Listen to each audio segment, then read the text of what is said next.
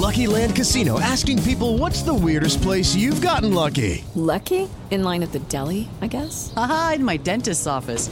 More than once, actually. Do I have to say? Yes, you do. In the car before my kids' PTA meeting. Really? Yes. Excuse me, what's the weirdest place you've gotten lucky? I never win and tell. Well, there you have it. You can get lucky anywhere playing at LuckyLandSlots.com. Play for free right now. Are you feeling lucky? No purchase necessary. Void where prohibited by law. 18 plus. Terms and conditions apply. See website for details. Filho não tem manual. Mas bem que poderia. Manual do Filho, com o psicólogo Tiago Tamborini, especializado em comportamento de crianças e adolescentes.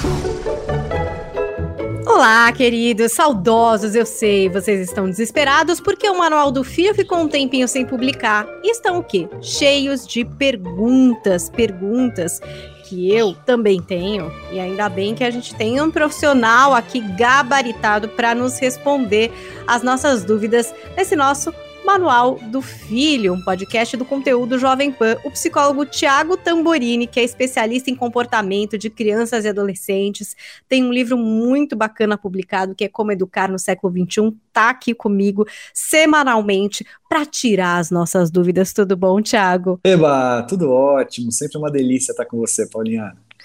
Muito bom, é a nossa quarta temporada aqui do Manual do Filho. Se você chegou agora, se você recebeu no grupo de zap do pessoal da escola, se você está no grupo das mães do prédio e acabou de receber esse podcast, olha que sorte, tem uma maratona muito boa aí para você fazer de três temporadas anteriores. Essas temporadas exploraram diversos temas. A gente fez um mergulho na adolescência, conversou com vários especialistas em seus segmentos na temporada passada, que era a temporada com convidados. E para essa quarta temporada, a gente jogou a responsabilidade para vocês, entendeu? A gente quer saber o que é que vocês querem saber, qual é a sua pergunta direta e reta aqui para o Thiago responder, não é isso, Thiago? Exatamente. Aliás, esse sempre foi uma demanda, né, Paulinha? Muitos dos temas, inclusive, que a gente trabalhou ao longo das temporadas, vinham mesmo dos seguidores, das pessoas que acompanham a gente, né? Aí nada mais justo do que a gente fazer uma temporada especial a estas pessoas que têm perguntas para nós. Achei bem legal a ideia. E como é que vocês fazem isso? Vocês vão me perguntar, né? Bom, tá bom, quero mandar minha pergunta. Como é que eu faço? Olha, é fácil, é só procurar a gente lá no Instagram. Eu sou arroba Paula Carvalho Jolie. O Thiago também está no Instagram. Fala sobre o seu Instagram aí, Thiago. É arroba Thiago Tamborini. O Thiago é sem H. Então você vai lá no Instagram, manda a mensagem fechada, se você, enfim, não quer deixar lá no feed, ou bota no feed mesmo a sua pergunta, porque a verdade é a seguinte: muitas vezes eu, como mãe de dois meninos, para você que chegou agora, saiba, tenho aqui os meus exemplares em casa, né? Um de 10, um de 8. É, muitas vezes penso, puxa, será que é só comigo que está acontecendo isso? Nossa, esse problema tá aqui em casa, né? Que coisa que difícil. E muitas, aliás, a grande maioria das vezes, eu percebo que tem muitas mães passando pela mesma coisa. E é muito bom a gente saber que não acontece só com a gente, a gente não está sozinho nisso, já aconteceu antes, vai acontecer depois, e que a gente pode estar junto para tentar entender a melhor forma de contornar. A melhor forma, eu digo sempre a melhor forma, né? Porque o pai tá sempre tentando, os pais e as mães, principalmente que estão ouvindo até um podcast, né, Tiago? A gente tá sempre tentando melhorar, não é verdade? E são ouvintes assíduos, eles cobram a gente, inclusive. Ai da gente quando não posta uma semana. Então vamos lá, vamos para a pergunta da nossa edição de hoje. A pergunta é a seguinte: vê se acontece na sua casa. Meu filho não quer dormir na cama dele, só dorme comigo é um problema? Será que é um problema, Thiago? Já começa só por essa elucidação. É um problema essa criançada que quer dormir na cama dos pais? Muito bem, olha só. Há controvérsias. Você vai encontrar profissionais que têm opiniões diferentes. Inclusive, se você vai, por exemplo, para os Estados Unidos, lá você tem uma vertente, uma, um grupo super atuante que defende a cama compartilhada. Isso ao longo, assim, até a adolescência, tá? Então, não é uma não é uma resposta com uma verdade absoluta. Eu vou colocar como eu entendo a situação, o que eu, como profissional e até mesmo como pai, enxergo a situação. Então vamos lá. É, quando a gente fala é um problema, é cuidadoso essa, essa pergunta, porque problema, problema em si, depende. Vamos pensar. ah, talvez aquela família, aquela mãe ou aquele pai tem uma dinâmica super tranquila com isso, o filho está muito bem ali, e vida que segue, você fala um problema. Ah, não é um problema. Mas eu entendo que essa dinâmica de um filho que não tem o próprio quarto, né, ou, ou não usa do próprio quarto, do próprio espaço, que não enfrenta o medo, a angústia, a ansiedade, que é ter que lidar com ele estar sozinho no próprio quarto, viver a experiência de se perceber capaz disso, né? Ou seja, nessa, nessa condição, aí eu diria que não necessariamente um problema, mas passa a ser algo que não é bacana, que não é aquilo que eu recomendaria. Vamos pensar dessa forma, tá? Por quê? Por conta disso que eu estou dizendo agora. Então, dormir no próprio, na própria cama, no próprio quarto, ter o próprio espaço, traz uma série de desafios que são importantes para o desenvolvimento daquela criança, daquele sujeito, e ajudar o filho a passar por isso é muito legal, é muito bacana. Sem contar, Paulinha, que a gente tem um, uma outra questão aí, que é a qualidade do sono, tanto do pai quanto da própria criança, versus a qualidade da intimidade, seja do casal ou do pai e da mãe, caso não estejam se relacionando. Mas, de qualquer forma, há uma intimidade ali de um espaço que, quando o filho faz sistematicamente inserções, também acaba tirando desse pai e dessa mãe a liberdade, tá? Então, de forma muito simples, eu diria: problema, problema? Não necessariamente, mas eu não recomendaria desta forma e por estes motivos. Vou trazer exemplos meus aqui, tá? Boa. Eu é, não sei, é uma percepção aqui é, da minha casa. Aí você me corrige, Thiago, que você vai saber melhor. Mas eu acho, e minha também, tá? De quando eu era pequena. Eu acho que tem uma fase que a criança tem os famosos pesadelos recorrentes. Então são aqueles sonhos que eu não me lembro, eu me lembro dos meus, dois ou três que eu tinha sempre que envolviam desde o jacaré do Peter Pan até o sequestro da minha mãe, a queda em um buraco, enfim, cada um tem o seu medo e tal. Isso acontece de alguma forma ali no mundo dos sonhos, isso se repete. Isso estressa, a gente chora, a gente acorda com medo, muitas vezes pede para ir para a cama dos pais, né? Isso aconteceu aqui na minha casa com o meu filho, que agora está com 10 anos, então ele conseguiu superar. Teve uma fase na pandemia que me parece que deu uma regredida, mas agora foi que foi, tá firme e forte lá no quarto dele. E agora o meu filho, que tá com 7, 8 anos, está passando por essa fase, né? Então aí eu queria saber, Thiago, é, existe essa fase mesmo? O que faz nessa fase? Acolhe? Tem gente que fala que tem que todo dia levar de volta para o quarto, né? Tem gente que fala que não, então daí dorme junto. Não sei. Eu posso até falar como é que eu fiz aqui em casa, mas eu imagino que também isso seja relativo em relação a como a criança vai reagindo, como o pai pode aguentar, o que dá ou não dá para fazer. É meio isso? É, vamos lá. Uh, eu vou falar do ideal com a consciência de que a própria palavra já carrega em si que isso na prática não é bem assim. Então, cada um vai transformar no seu possível. Eu vou falar do ideal. Então, o ideal é que nessa fase da vida, que sim, é natural os pesadelos e o terror noturno, né? E teria toda uma explicação aí psíquica para isso, principalmente dentro da base da psicanálise, mas não vou me ater a isso. Mas é normal que por volta dos 7, 8 anos a criança traga esses terrores, sim.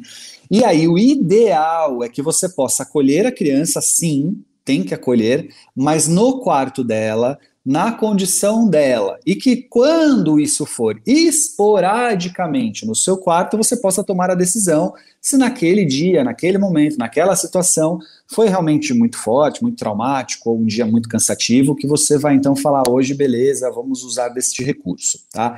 Esse é o ideal. Agora, na prática, vamos pensar o seguinte: a gente está falando aqui com famílias de diferentes momentos, condições, estruturas. Então, às vezes, você tem uma mãe que vai acordar cedo pra caramba, que o filho está fazendo isso toda noite, uh, que está tirando a qualidade, inclusive, de, de uh, saúde, né? E aí você vai entrar num, numa estratégia de sobrevivência, e por um período talvez ele fique na sua cama mais do que você gostaria ou mais do que deveria.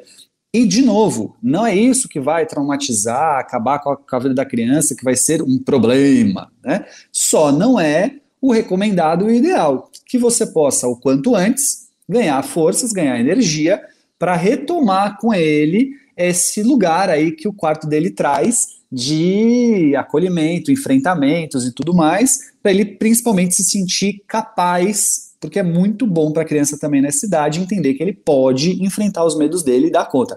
O monstro dentro do armário é sempre maior, né? A hora que você tira e encara esse monstro, fica tudo muito mais fácil. E às vezes ir para o quarto da mãe é manter ele no armário, né? Acreditar que realmente existe não lidar com ele, deixando ele crescer. Mas volto a dizer, isso depende muito do momento de cada família, da estrutura familiar de cada família, porque senão eu estaria aqui também sendo muito uh, leviano em dizer que dá para fazer assim na casa de todo mundo. Não é bem assim que funciona. Gente, eu não consegui. tá vendo? Não, vamos trazer ele. Eu não consegui sabia, tá fazer assim. Eu não consegui. Eu tinha plena consciência de que essa era a melhor forma, né? De você ir lá, tentar acalmar e a criança permanecer no quarto. Mas eu acho que são um desses exemplos do, do que o Thiago está falando aqui. Eu realmente acordo 5 e meia, 6 horas da manhã, e quando isso acontece de madrugada, não tem como fazer. O meu marido é, não é, compartilha também essa política, porque eu acho que também tem um pouco disso, né? O que um pensa, o outro pensa, às vezes dá até briga, né? Não, uhum. você deixou ele vir, não, mas ele não veio, ah, mas meu Deus, mas a noite inteira, mas eu precisava acordar cedo. Cria-se um problema em volta de toda essa história. Então, de uma forma apaziguadora, o que a gente entendeu que dava para fazer era deixar ele vir, mas todos os dias de dia é, conversar e falar, puxa, a gente precisa achar uma saída, puxa, como será que é um jeito de você ficar mais tranquilo? Será que é tomar um leitinho antes de dormir? Será que é ter uma lanterna, ligar uma luz? O que é que você acha? Vamos tentar amanhã? Quando você acha que você está pronto para tentar? E aí nessas, não vou falar que foi rápido, tá, gente? Não foi muito rápido, mas de tanto falar e tal, uma hora ele falou: agora eu vou tentar, eu acho que eu vou conseguir, eu preciso desse bichinho, eu preciso de uma luz aqui, e eu vou tentar. E aí a gente falou: vamos acordar cedo, ter um dia com várias atividades que vai ser mais fácil de você dormir. E aí ele conseguiu. E eu acho que aí vem a magia, né? A magia da autonomia, como isso de fato alegra a criança, né? Quando consegue e aí no dia seguinte diz: "Puxa, foi muito legal e eu consegui e nem foi tão difícil assim". E aí nesse momento eu acho que aí encontra um lugar onde, puxa, agora vai. É isso. e, e, tem sido muito bom. Mas foi o jeito que a gente conseguiu fazer. Não foi rápido, não foi fácil. Não é legal tomar chute durante a noite. É, não é legal para um casal dividir a cama com uma criança. Perde a intimidade mesmo tem coisas que você tem que realmente botar na balança para entender o seu caminho. É, e eu acho que, enfim, o meu foi esse. E acho o seu. Acho que também a gente fica muito inseguro, né, Tiago? Os pais, porque falam: olha, é isso que você tem que fazer. E aí você não consegue, né? E aí, às vezes, você não consegue ficar um pouco bloqueado de entender. Bom, eu não consigo aquilo, e agora? Ah, então agora dane-se, sabe? Então agora deixa aí, sei lá. E aí também isso é ruim, né? Tem que é tentar é achar um outro jeito. Paulinha, você disse tudo agora, né? Quando a gente entende que é uma, uma situação, um momento, uma época, isso quer dizer que você não se entregou e que você não aceitou aquela situação daquela forma. Você está só num momento de reserva de energia ou, é, sabe, o famoso plano B, né? Você está se organizando para fazer de uma outra forma. Então, o quanto antes, você vai então conseguir estabelecer a retomada da dinâmica natural. Agora, eu tenho adotado, principalmente no mundo pandemia e pós-pandemia, a visão do onde que realmente a gente vai eleger situações para perder nosso sono. E eu não acho que esta seja uma delas. Eu não conheço nenhum adolescente que ainda quer dormir com a mamãe na caminha dele porque está com medo de terror noturno. Pode acontecer, mas são situações específicas que daí requerem outro tipo de tratamento. Então a verdade é que mais cedo ou mais tarde você vai sentir até falta dele acordar de madrugada e te chamar com medinho, né?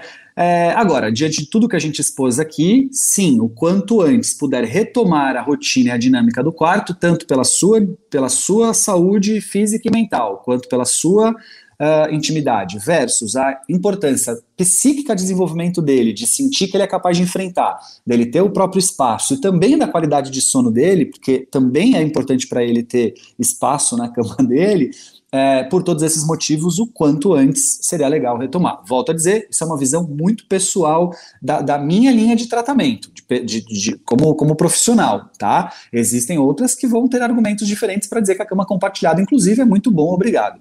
E ok, eu respeito, só não é a que eu compartilho. Muito bem, espero que essa pergunta esteja mais do que respondida, mas se você ficou com a pulga atrás da orelha, gente, olha, não hesite em nos procurar e fazer a sua pergunta. Coloca a gente na parede, eu não, porque eu tô junto com você, né? Vocês perceberam. Eu só repasso aqui, eu repasso com impacto, eu insisto aqui com o Thiago pra gente chegar numa resposta satisfatória para vocês. Estamos lá no Instagram, eu sou arroba Paula Carvalho Jolie e Thiago também por lá com muito conteúdo, né, Thiago? Tiago Tamborini, o Tiago é sem H. Convido vocês a uma maratona aí no nosso Manual do Filho e até a semana que vem respondendo a mais perguntas nessa nossa quarta temporada. Até lá. Tchau, Até Thiago. mais. Tchau, tchau. Filho não tem manual. Mas bem que poderia. Manual do Filho, com o psicólogo Tiago Tamborini, especializado em comportamento de crianças e adolescentes.